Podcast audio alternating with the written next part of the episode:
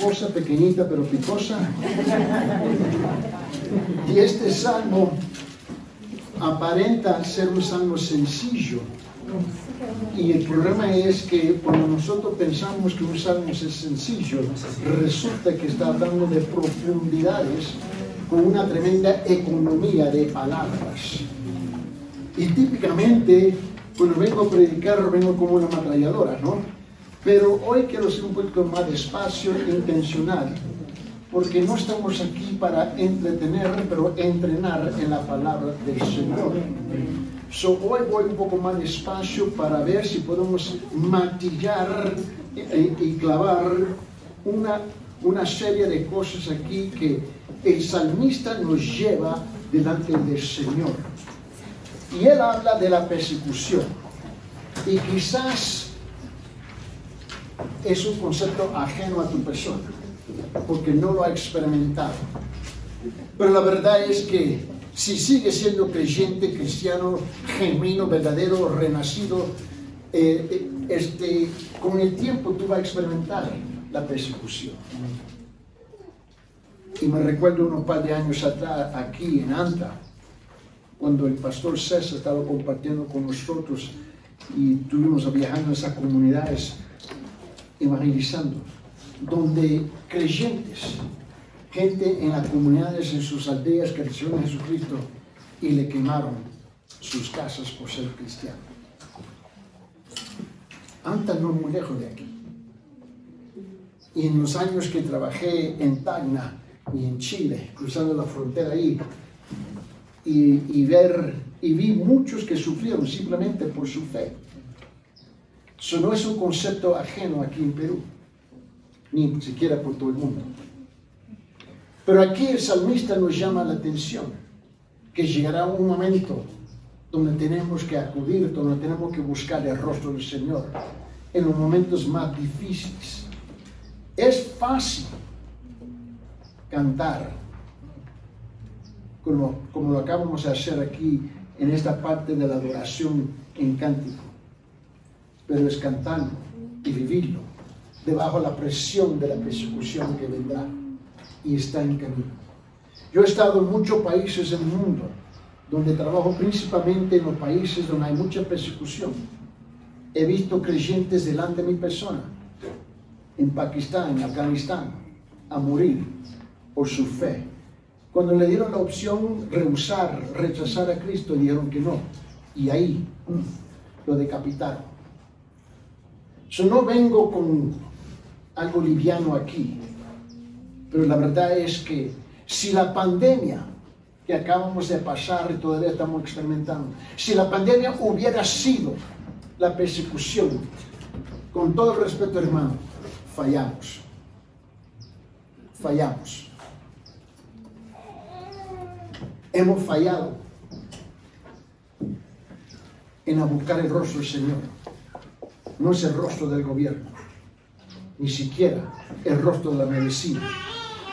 Porque aún con todos los protocolos que nos han pedido cumplir y con todas las vacunas todavía caminamos con mascarillas encerrados por la incertidumbre de la propia ciencia que ellos proclaman.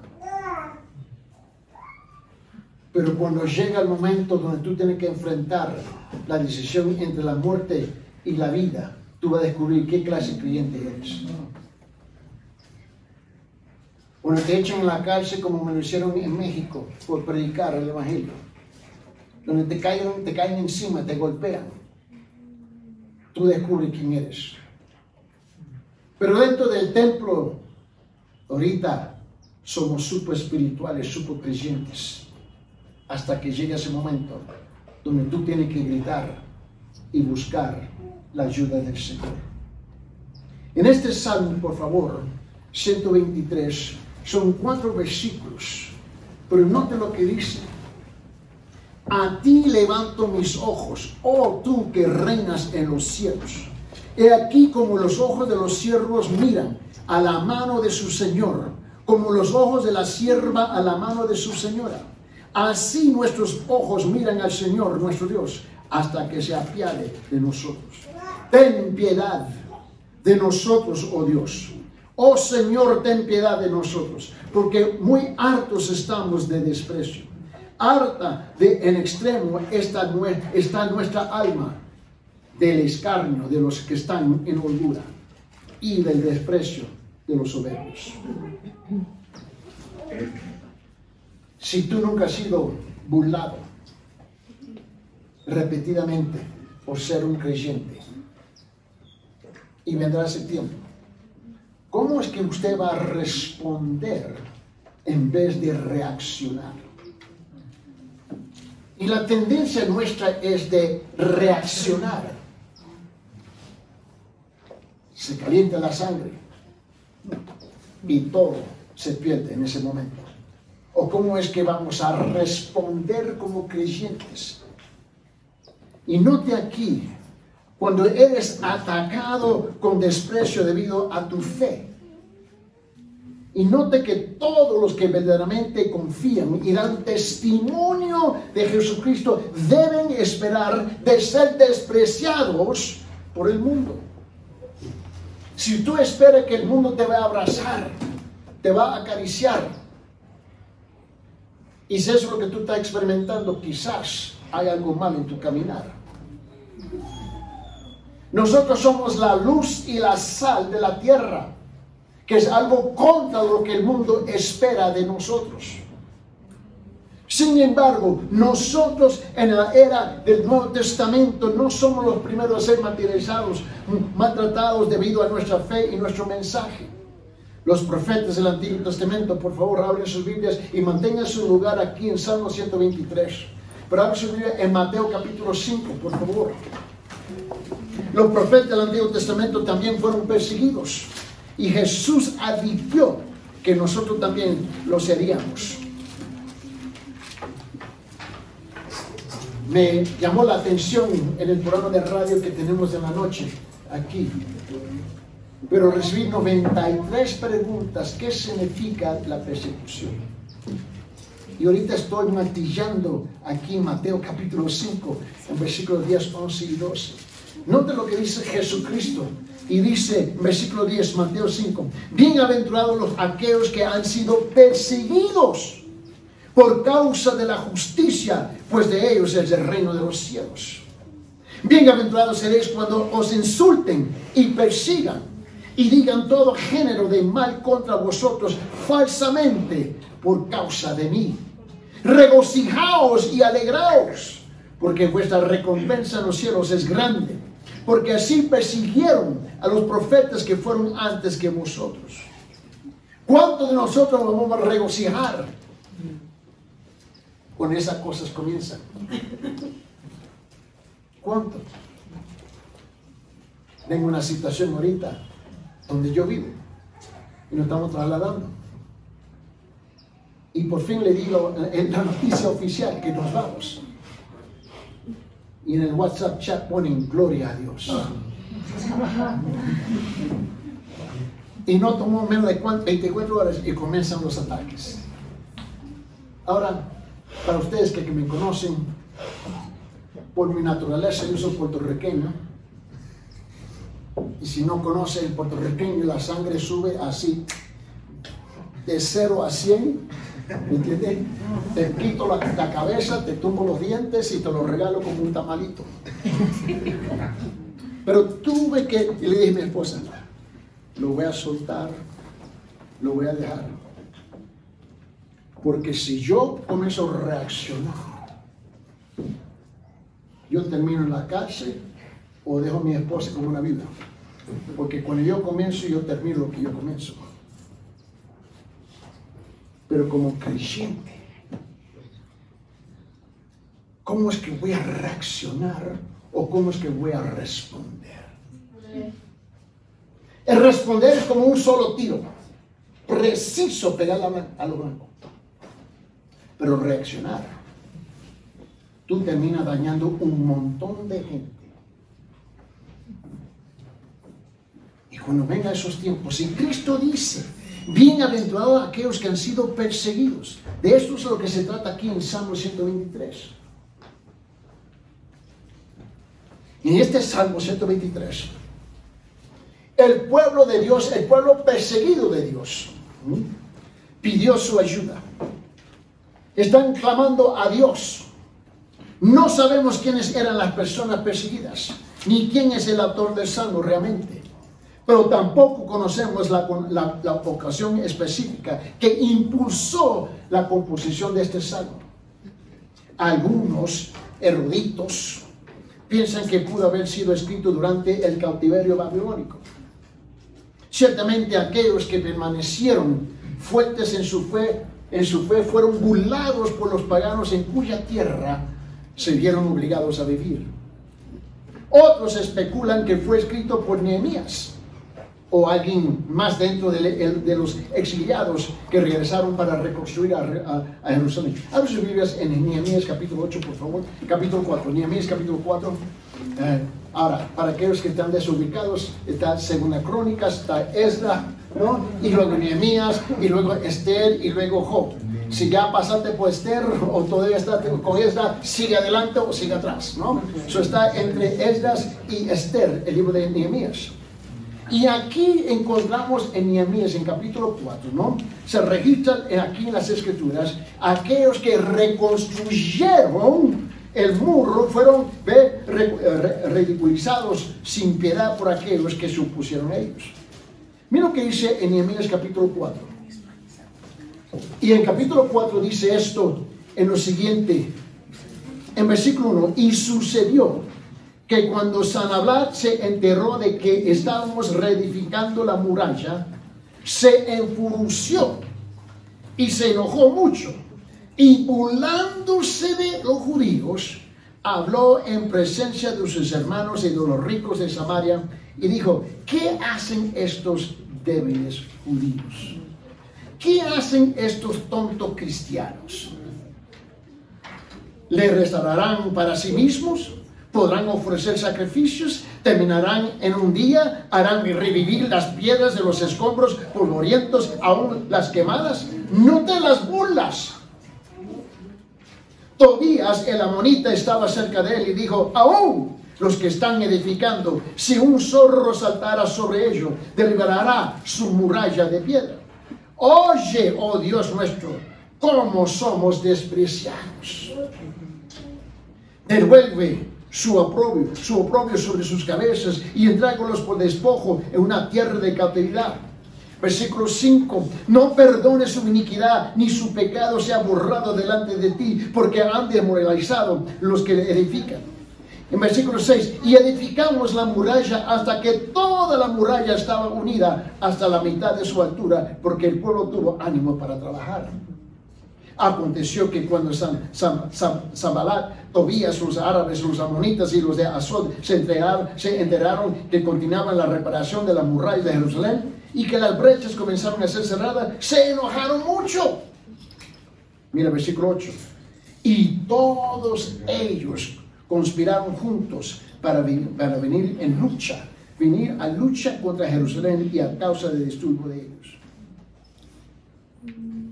Esta es la vida común y corriente de aquellos que creen. Y llega un momento en uno dice, ya estoy cansado.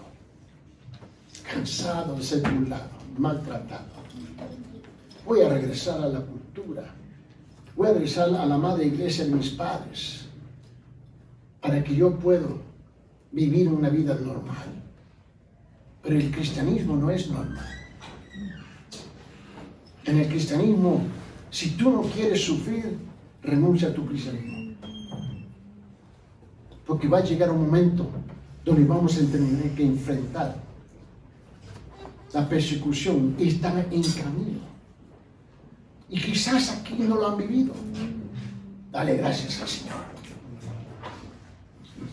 Pero abrochar el cinturón, porque vendrá. Está en camino. He vivido los suficientes años y viajado por suficientes países donde he tenido que ministrar dentro del medio de la persecución. Y cuando te ponen la pistola en la cara y te dicen, tiene tres segundos. Y lo he vivido y dicho, ¿sabe qué? En ese tres segundos permíteme encomendar mi espíritu en, las manos de Dios. ¿Sabe qué? ¿Tú vas a hacer qué? Y todo modo, si salgo de esta tierra en este momento, permíteme la bondad de esos tres hijos. Y por años y años nos llevé mi esposa conmigo a la obra misionera, porque entraba en lugares que no sabía si iba a salir de nuevo. Pero a ver a mis hermanos con distintas culturas, idiomas, costumbres, a sufrir porque no, no quieren renunciar la fe en Cristo Jesús. Y este salmo nos llama la atención. Y sin embargo, a lo largo del Antiguo Testamento, el pueblo de Dios enfrentó el desprecio implacable. Por tanto, este salmo podría haber sido compuesto en cualquiera de una multitud de, ocasiones. Pero tenemos que apropiar de ella los principios por cuales nosotros tenemos que vivir. Independientemente de quién escribió este salmo o cuándo fue escrito, el pueblo de Dios eligió cantarlo mientras viajaban a Jerusalén para adorar. Si no lo sabe, este salmo pequeñito se cantaba corporamente en voz alta, sabiendo que en cualquier momento iban a atacar. Años atrás, cuando regresé a los estados para estar con mi esposa y le relaté lo que había pasado en Zimbabue, África, durante la guerra civil ahí, que era el país de Rhodesia. Y llegué a la frontera de Bay que es la frontera de Zimbabue, África con Sudáfrica. Y vi a más de 5 mil personas balaseados por la guerrilla. Yo estaba con pastores y caminamos del sur de Zimbabue hasta el norte de Zimbabue por pie, día y noche, día y noche. Y me pidieron, sigue instruyendo, sigue entrenando. Y el salmo que contaba Pastor John era Salmo 123. Cuando Pastor John me asignó este salmo, yo me quedé, wow. Y en esa noche estaba en mi oficina reviviendo este salmo y vi los, muchos de ellos morir con las últimas palabras de Salmo 123, clamándole al Señor.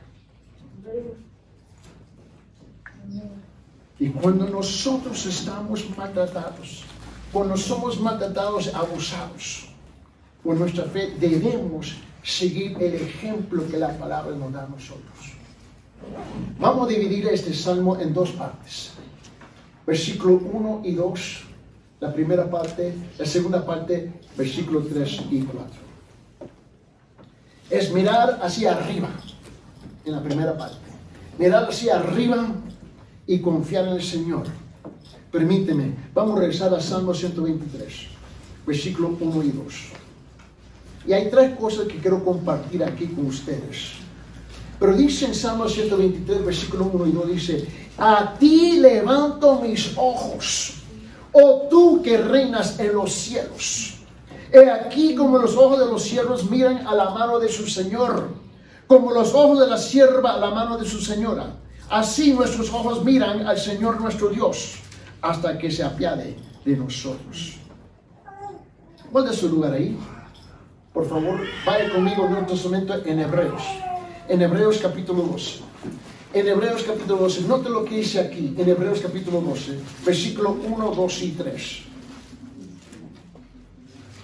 En Hebreos 12, 1, 2 y 3 dice, por tanto, puesto que tenemos, que tenemos en derredor nuestra tan gran nube de testigos, despojémonos también de todo peso y del pecado que tan fácilmente nos envuelve. Y corramos con paciencia la carrera que tenemos por delante puesto los ojos en Jesús, el autor y consumador de la fe, quien por el gozo puesto delante de él soportó la cruz, menospreciando la vergüenza y se ha sentado a la diestra del trono de Dios. Considerad pues en versículo 3 aquel que soportó tal hostilidad de los pecadores contra sí mismos para que no nos canséis ni os desaniméis en vuestro corazón. Si Cristo tuvo que sufrir, ¿quiénes somos nosotros a pensar que no lo vamos a sufrir? Nosotros hoy día en la iglesia esperamos las bendiciones tras bendiciones tras bendiciones. Pero el sufrir es parte del paquete de ser un creyente verdadero. Y si es que creemos que Dios es soberano, Él es omnisciente, Él permite lo que permite en nuestras vidas. En esos momentos tú tienes que mirar hacia arriba, Señor. Tú lo has permitido. No lo entiendo, pero lo has permitido. Y aquí tenemos el pueblo despreciado de Dios. Se volvió al Señor en respuesta a la persecución de sus enemigos. Por fin Israel le da vuelta al asunto y mira arriba, buscando el rostro del Señor. En Sudamérica buscamos a Norteamérica. Dios nunca te llamó a buscar norte, buscar arriba. Arriba. Confiando, confiaban en Dios para que les otorgara la misericordia. ¿Te recuerda, pastor? Yo estaba hablando de la misericordia. De no recibir lo que merecemos. Y si es que somos honestos, la mayor parte de la persecución es la respuesta a nuestra desobediencia. Si es que somos honestos. Vemos la injusticia de la persecución, pero no vemos la causa de la persecución. Y ellos, ¿ves? La misericordia que necesitaban para soportar lo ridículo que ellos estaban sufriendo. Mire la primera parte, versículo 1, Salmo 123. Salmo 123, versículo 1. Esta es la primera parte. Debido a su asombrosa persona y poder, está entronizado en el cielo. Mira lo que dice en versículo 1. A ti levanto mis ojos, oh tú que reinas en los cielos. Cuando el pueblo de Dios, el pueblo de Israel, fue golpeado por las constantes burlas, constantes burlas de sus adversarios levantaron sus ojos al cielo por fin. Por fin levantaron sus ojos. Por encima de las luchas y por encima de todas las injusticias de este mundo pecaminoso, Dios, sepa algo, se siente sobre su trono. Él no ha cambiado. Yo y mi esposa nos estamos trasladando, pero Dios se mantiene firme en su trono. Él no cambia. Y aunque los malvados lo niegan, hay un Dios en el cielo. Hay un Dios en los cielos que lo ve, que lo ve todo, lo sabe todo y gobierna sobre todo. Él no ha cambiado. Él es el asombroso en poder y nadie puede escapar su juicio. Es fácil para desquitarme con aquellos que me maltratan. Es fácil. Y para mí la primera reacción es escuchar la carne contra carne, aquí nos arreglamos. Y dañarlo todo. Pero el orgullo muchas veces no nos permite dar vuelta y seguir dejándolos a ellos con las palabras ridículas que tienen en sus labios. Déjalos, déjalos, déjalos. Dios se encargará. Ponga en cheque tu orgullo. Es fácil reaccionar, más difícil responder en silencio. Dios juzga a aquellos, pero te juzga a ti también. Porque un mal no puede enderezar otro mal. Dos males no es, no es algo que Dios va a aceptar. El gran comentarista James Montgomery Boyce tomó el Salmo 123 y lo comparó con Salmo 121. Escuche estas palabras de él. Él dice, él señala un contraste entre este Salmo, Salmo 121, con Salmo 123, y dice, levantaré mis ojos para. Mientras que el ex poeta levantaba los ojos hacia las colinas aquí, preguntando como, como pensamiento secundario, ¿de dónde viene? ¿De dónde viene mi ayuda? Este poeta va directo a aquel cuyo trono está en el cielo. La meta del peregrino no es Jerusalén, tan importante como era esa ciudad, o incluso el templo de Jerusalén, tan importante como era el templo, sino Dios mismo, Dios mismo, cuyo verdadero trono no está en ninguna parte de la tierra, sino en el cielo. En la peregrinación de esta vida siempre es Dios y solo a Dios a quien vivamos y a quien buscamos ayuda y guía. ¿Sabe el problema nuestro? Que muchas veces nosotros buscamos las cosas de Dios y no buscamos a la persona de Dios. Buscamos la cosa de Dios porque es palpable, es algo que es, que es tocable, tú lo puedes tocar. Y los cinco sentidos nuestros, yo quiero verlo, puedo tocar para sentirme seguro. Pero como Dios es invisible, y la Biblia dice que lo tiene que adorar en espíritu y en verdad, ¿no? Puedes confiar a quien tú no puedes ver. En esos momentos duros tú necesitas algo palpable.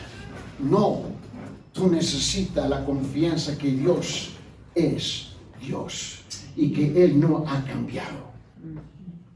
Mira lo que dice en Salmo 123. Regrese conmigo ahí. Mira lo que dice en versículo 2. Y es aquí que nos cuesta a nosotros por nuestro orgullo. La segunda parte aquí es porque eres totalmente dependiente de Él, porque eres totalmente dependiente de Él. El problema es que somos autosuficientes.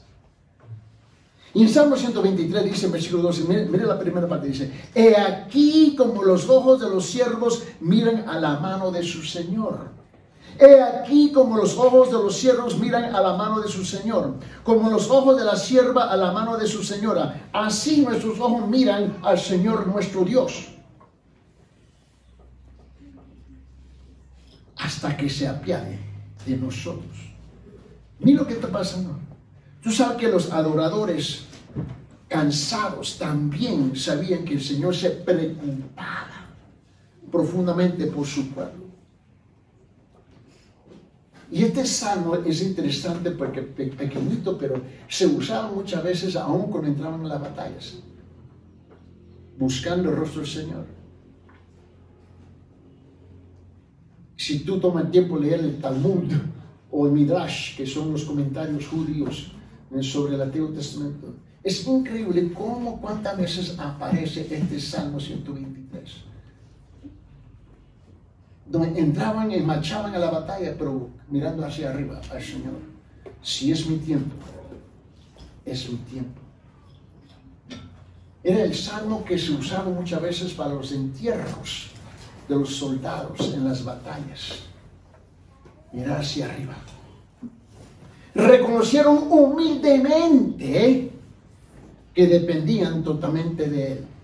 Así estamos nosotros humildemente dependiendo de Él o siempre ingeniando las cosas. Si plan E no funciona, plan B. Y si plan B, no plan C. Y siempre estamos mecanizando las cosas. Porque no tenemos la paciencia y no tenemos la paciencia porque no confiamos en el Señor.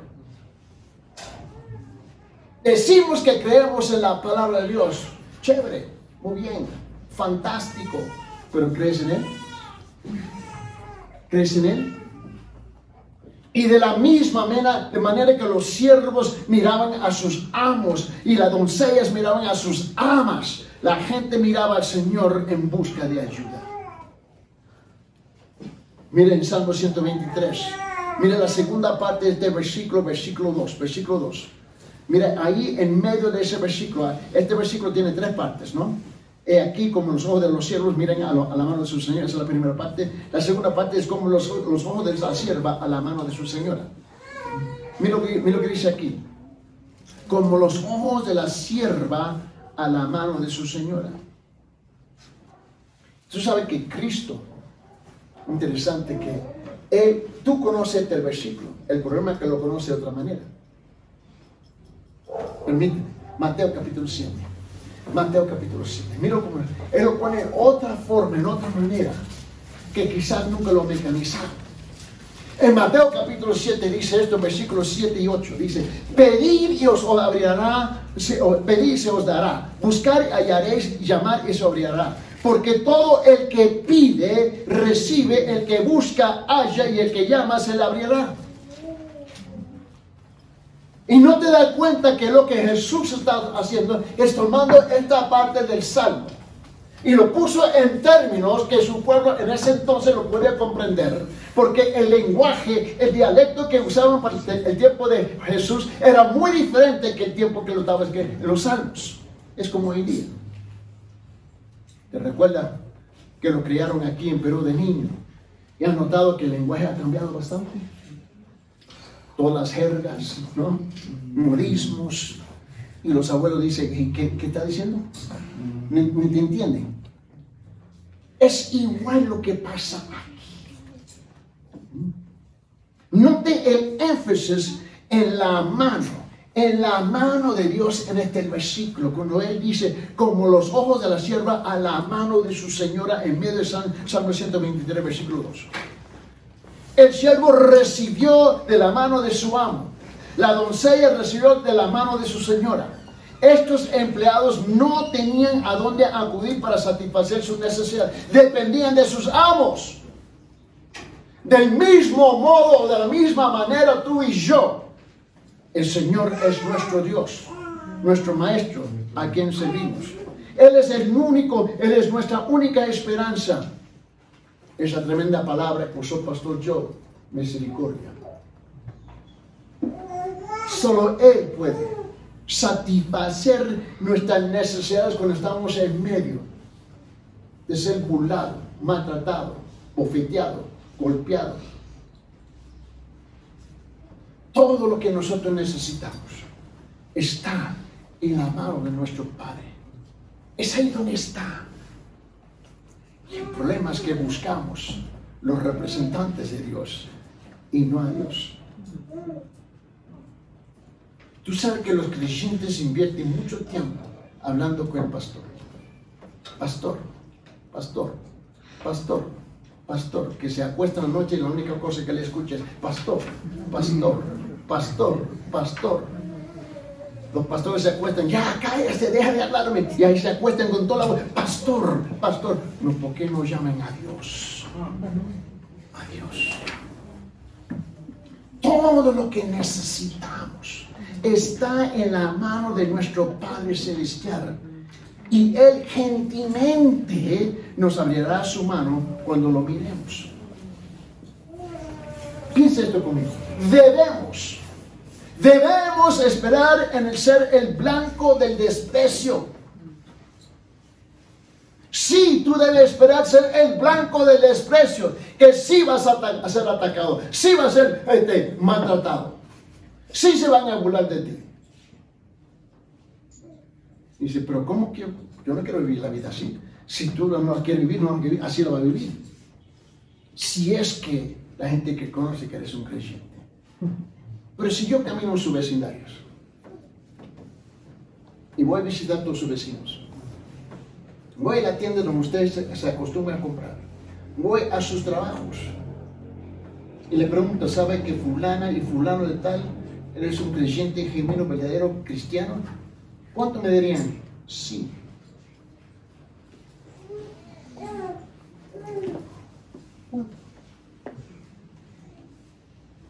Nunca te ha hablado del amor de Dios, del Evangelio del Señor Jesucristo. ¿Cuánto puede decir que sí o es que estamos escondidos dentro de la cultura de tal forma que nadie sabe que lo que somos? Solamente el domingo, cuando se llena el templo y levantamos manos para cantar gloria a Dios.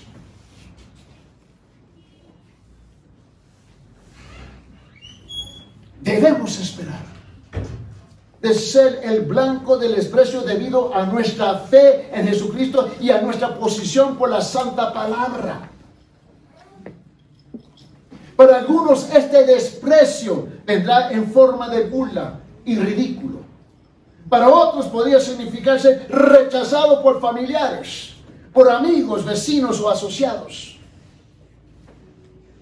Con el Señor por fin me agarró por el pescuezo y me, y me salvó.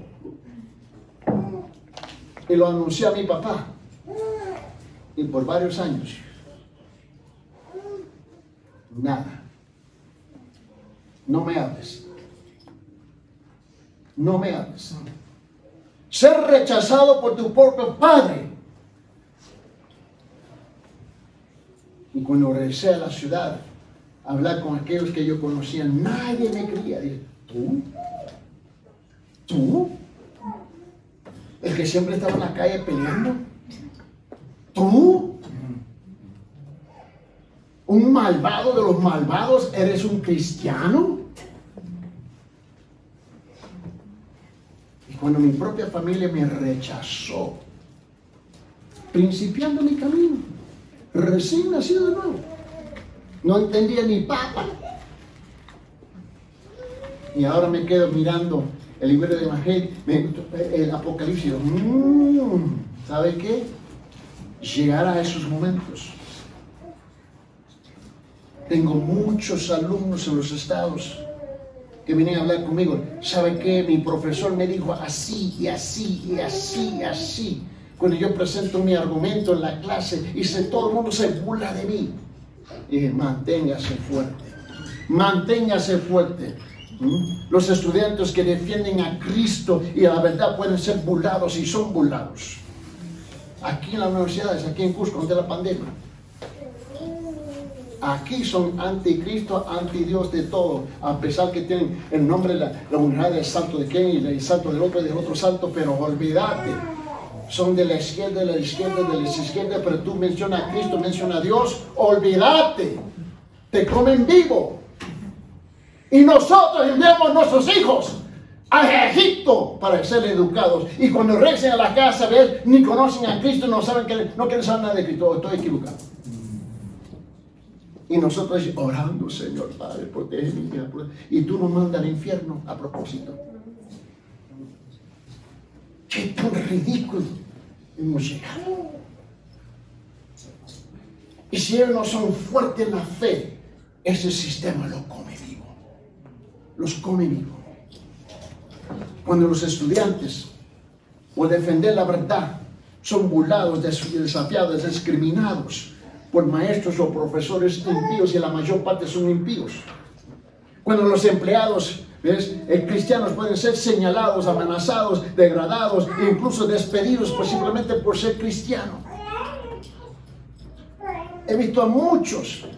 Dicen, no, el domingo es el día del Señor, yo voy a asistir a la iglesia, despedido.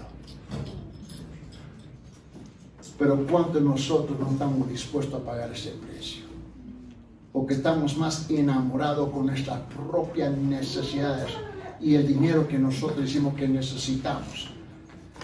Donde tú llegas al punto que tú necesitas dinero más que a Dios. Los dueños de negocios, de los negocios cristianos pueden enfrentar feroces protestas y boicots. Eso lo he visto en los Estados Unidos mucho. En muchos lugares los perseguidores serán gobiernos impíos y radicales religiosos. Vete al mundo a tratar de evangelizar y te corren por ser cristiano.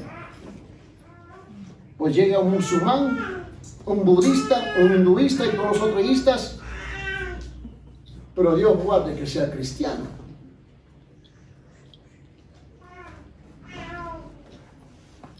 Muchos serán encarcelados golpeados, torturados, ejecutados debido a su fe en Jesucristo. Y en todos los casos, si, tú, si nunca lo he vivido, ¿sabe qué? No espero que lo vivas tampoco. Yo no, estoy, yo no soy como aquel que dice, bueno, la miseria busca la miseria, la compañía de miseria. Crucé la frontera de un país, de los Estados a México, Y la cosa no duró ni una hora. Y ¡pum! La policía me cayeron encima que yo, cuando yo desperté, estaba en la cárcel. Yo ni sabía dónde andaba. Pero mire el sentido de humor de Dios. Yo estaba golpeado. Me, dieron una buena paliza. Pero cuando desperté estaba en una calle que era, eh, mira, era para 25 personas y habían casi 70 personas adentro de ella. Cuando yo despierto y ahí están los hombres mirando y, ¿y qué hiciste? ¿Dónde estoy? Pero mira el sentido humor de Dios. Terminaron cantando himnos. ¿A dónde iban ellos? Y le comencé a predicar el Evangelio. ¿Y sabe por qué me pusieron a la cárcel? Por llevar Biblias y predicar el Evangelio. ¿Y sabe por qué me corrieron de la cárcel? Predicar el carcelero se enojó. ¡Sácalo de la calle de la boca ya! Y ya los benditos malvaditos, ¿ves? ¿Ves? Estaban actuando como santitos.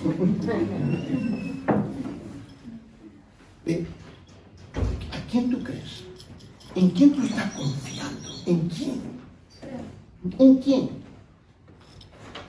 Me gusta como el, gran puritano del siglo XVII, Tomás, Tomás Mantón. Escuche lo que él dijo. Él dijo, levantar los ojos implica fe. Implica fe y persuasión confiada de Dios, de, de estar listo y dispuesto a ayudarnos. Yo confío que me va a ayudar. ¿De qué forma? No sé.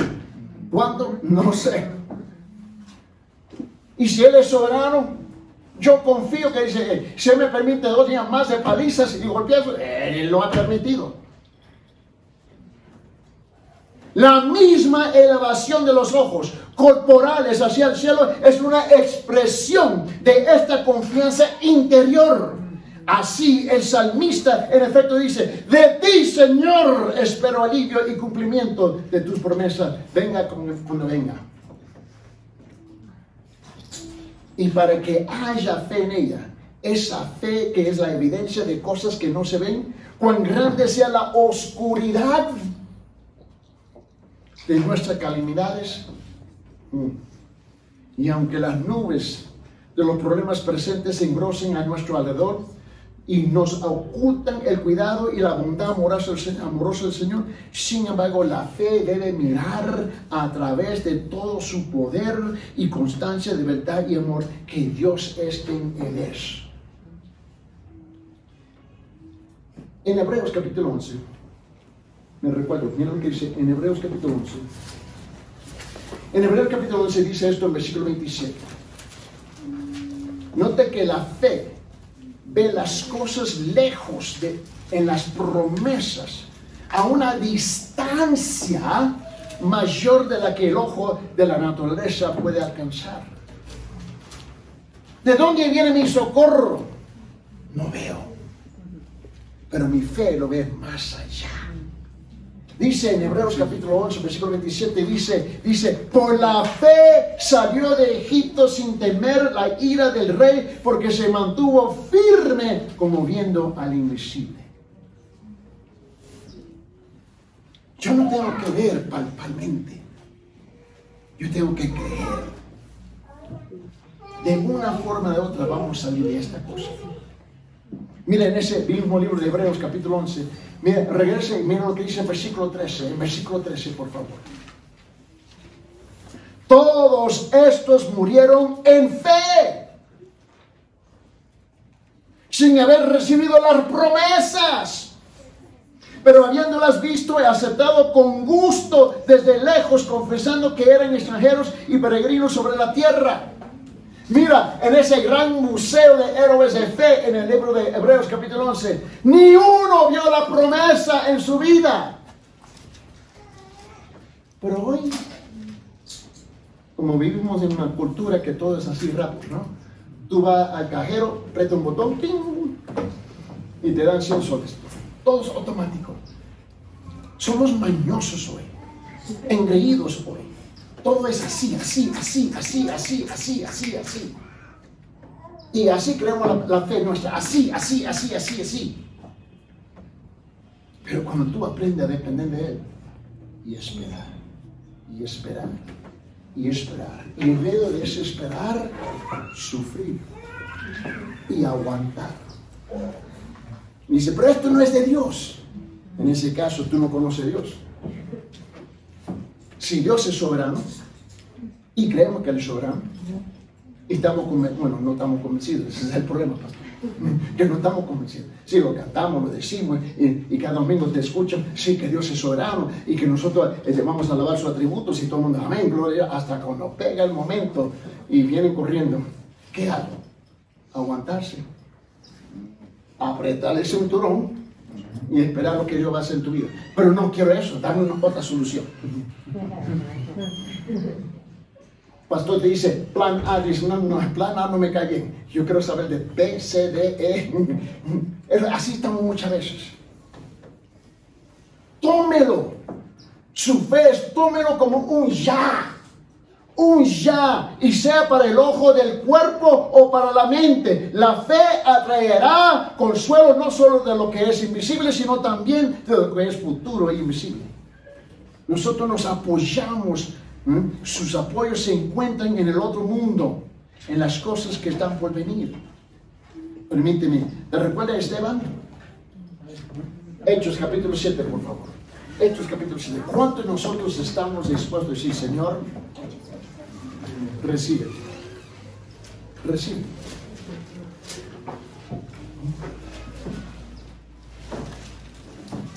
Cuando estaba en Pakistán y vi que mataron a los creyentes. Y más bien, aquí en Cusco, yo estaba dando una prédica un domingo. Y enfrente de mis ojos, ahí en la pantalla, estoy predicando el Evangelio a un grupo ahí y entraron ahí en medio de ese, culto. Y yo estoy en la pantalla, y me se dieron cuenta que yo estaba en la pantalla, yo estoy explicando. Y comenzaron con machetazos.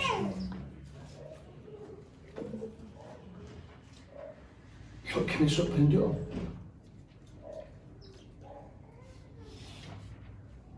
que seguían los hermanos de pie.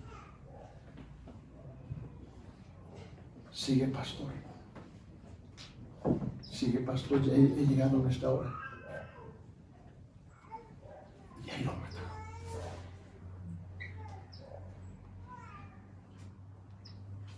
Son héroes de fe.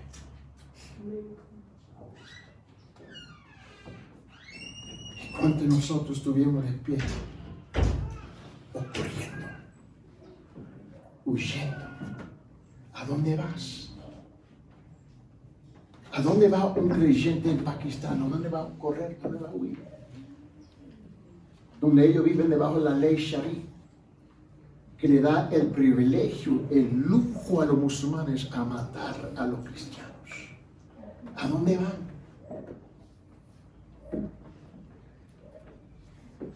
¿Quieres un balazo en la espalda? ¿O la quiere ver cuando viene? Esteban, Hechos capítulo 7, versículo 55. En Hechos 7, 55 dice, pero Esteban lleno del Espíritu Santo, fijó los ojos en los cielos, vio la gloria de Dios y Jesús al pie de la diestra de Dios. Y entró así, con los ojos abiertos Salmos, por favor. Abre su Biblia en Salmo 34. En Salmo 34, mira lo que dice el versículo 5. En Salmo 34, versículo 5. Y los que a él miraron, mira lo que dice en Salmo 34, versículo 5. Dice, los que a él miraron fueron iluminados. Sus rostros jamás serán avergonzados.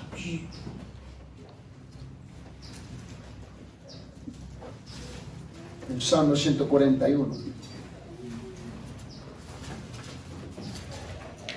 y le prometo de no torturarlo más. Pero en Salmo 141, versículo 8, mira lo que dice. Dice, porque mis ojos miraron Mis ojos miran hacia ti, oh Dios. Señor, en ti me refugio y no me desampares. El problema es que estamos muy cómodos en la iglesia. Es tiempo de combatir. Es tiempo de entrar en la batalla.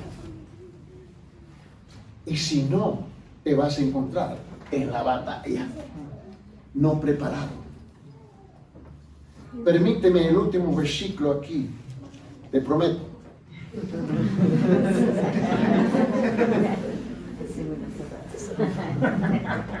La parte que no te dije que yo tengo tres cerradas. Pero te prometo, el último versículo. Vamos al libro de Miqueas. Miqueas. Ahora, te voy a ayudar. Está el libro Abías, Abías, Jonás, ¿no? Miqueas, Nahum, ¿no? Habacuc, ¿no? Más o menos en ese vecindario. Entre Jonás y Nahum. Tú sabes, estos son los libros grandes que la gente le encanta leer todo el tiempo, ¿no? Pero me lo dice. Pero Miqueas dice esto. Pero yo pondré mis ojos en el Señor Esperaré en el Señor de mi salvación. Mi Dios me oirá. Pregunta. Me voy a la Biblia. Prometí la última, último versículo. Yes. Siete. ¿Siete qué? ¿Mm? Estamos como la trifecta aquí. En siete y mira lo que dice en versículo 7. Miquel 7, 7. Quería saber dónde estaba. No era suficiente explicarlo en el libro. Miren, hermanos, déjenme animarlos. La iglesia está muy cómoda está sentada, tenemos el lujo de disfrutar. Gloria a Dios, que tenemos compañerismo, tenemos amor, comprensión, el cuidado uno de los otros. Pero quizás me ven diferente porque soy diferente. Mi vida en el ministerio siempre me ha llevado a lugares donde yo no esperaba lo que iba a pasar y pasó. Pero me recuerdo en el año 1986 estaba viajando para el país de El Salvador, en Centroamérica. Y como mi esposa te puede decir, yo no sé por qué siempre me encuentro en un país medio de una guerra. Cada vez que sale una guerra en, la pantalla, el noticiero, mi familia dice, ¿y dónde anda él? Este, y mi papá siempre sabía, bien, él está allá, ahí estaba. Y en esta ocasión, en medio de la guerra, en El Salvador estaba predicando una noche en un templo que aguantaba más de 400 cristianos miembros. Era un templo de madera en Santa, en Santa ah, Tecla, que está fuera de San Salvador, la capital. Me recuerdo que estaba en el púlpito predicando, bueno, de atrás entran los guerrilleros. Los guerrilleros entran con sus máscaras y todo, AK-47 y comienzan a disparar al cielo. No sé si yo simplemente soy tan estúpido, tan bruto, y sí soy tan estúpido y tan bruto, pero no me moví. Y ellos hicieron una pregunta. Estaba lleno así como este templo. Hicieron la pregunta, ¿cuántos cristianos están en este templo esta noche? Me recuerdo que solamente éramos ocho. Levanté mi mano, siete más. Ni el pastor levantó su mano.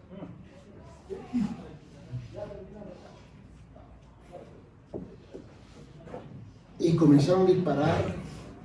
Y yo salto del púlpito así donde está el hermano Y caigo debajo de la banca así.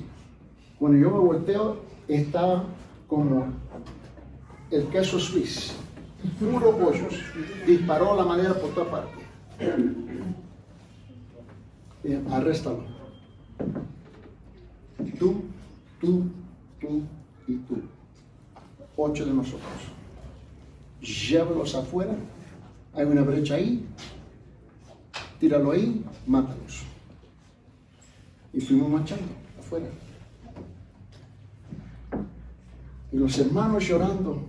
Dije, si este es el momento que nos vamos, vamos juntos.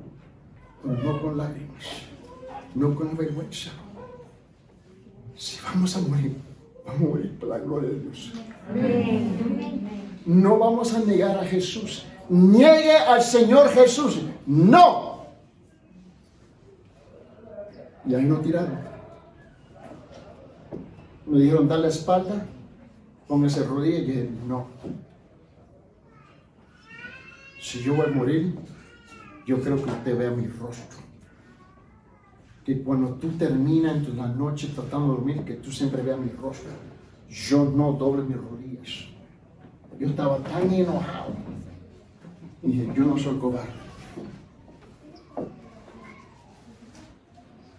Y nos pusimos de pie. Y ellos han enojado con nosotros. Te voy a matar, de tu modo no vas a matar. ¿Sabes qué? Tú no puedes amenazar a un hombre con la muerte cuando ya murió para Cristo. Y pudimos ver la iglesia.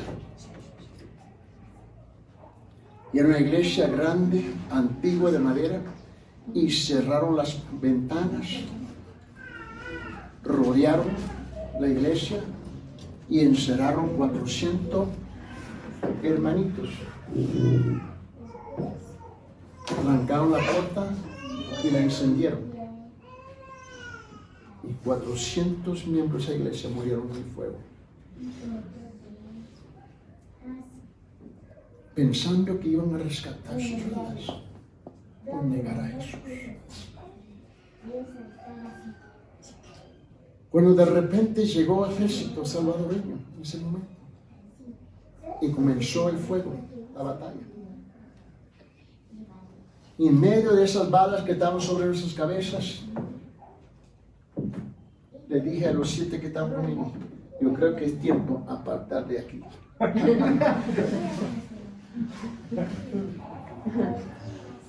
Pero 400 murieron.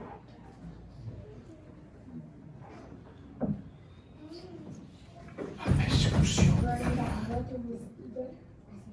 Pero fue el momento de mirar hacia arriba. Señor,